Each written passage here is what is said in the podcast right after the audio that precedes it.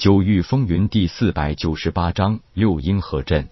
神族三大家族各有先祖神器庇护，只要不离开家族重地，魔族也是很难攻进来的。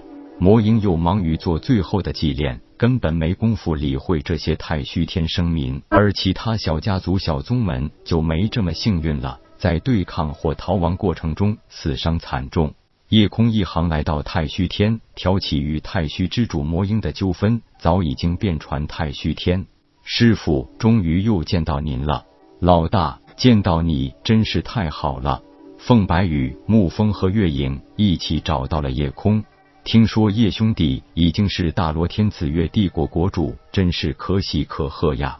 夜空淡淡一笑，道：“见到你们平安无事，我真的很开心。你们俩都顺利突破归真境，不错啊。”凤白羽笑道：“师傅，他们两人已经成婚，现在也是非常受贺兰家族器重的。哦，原来你们有情人终成眷属了，可喜可贺啊！只是没有参加你们的婚礼。”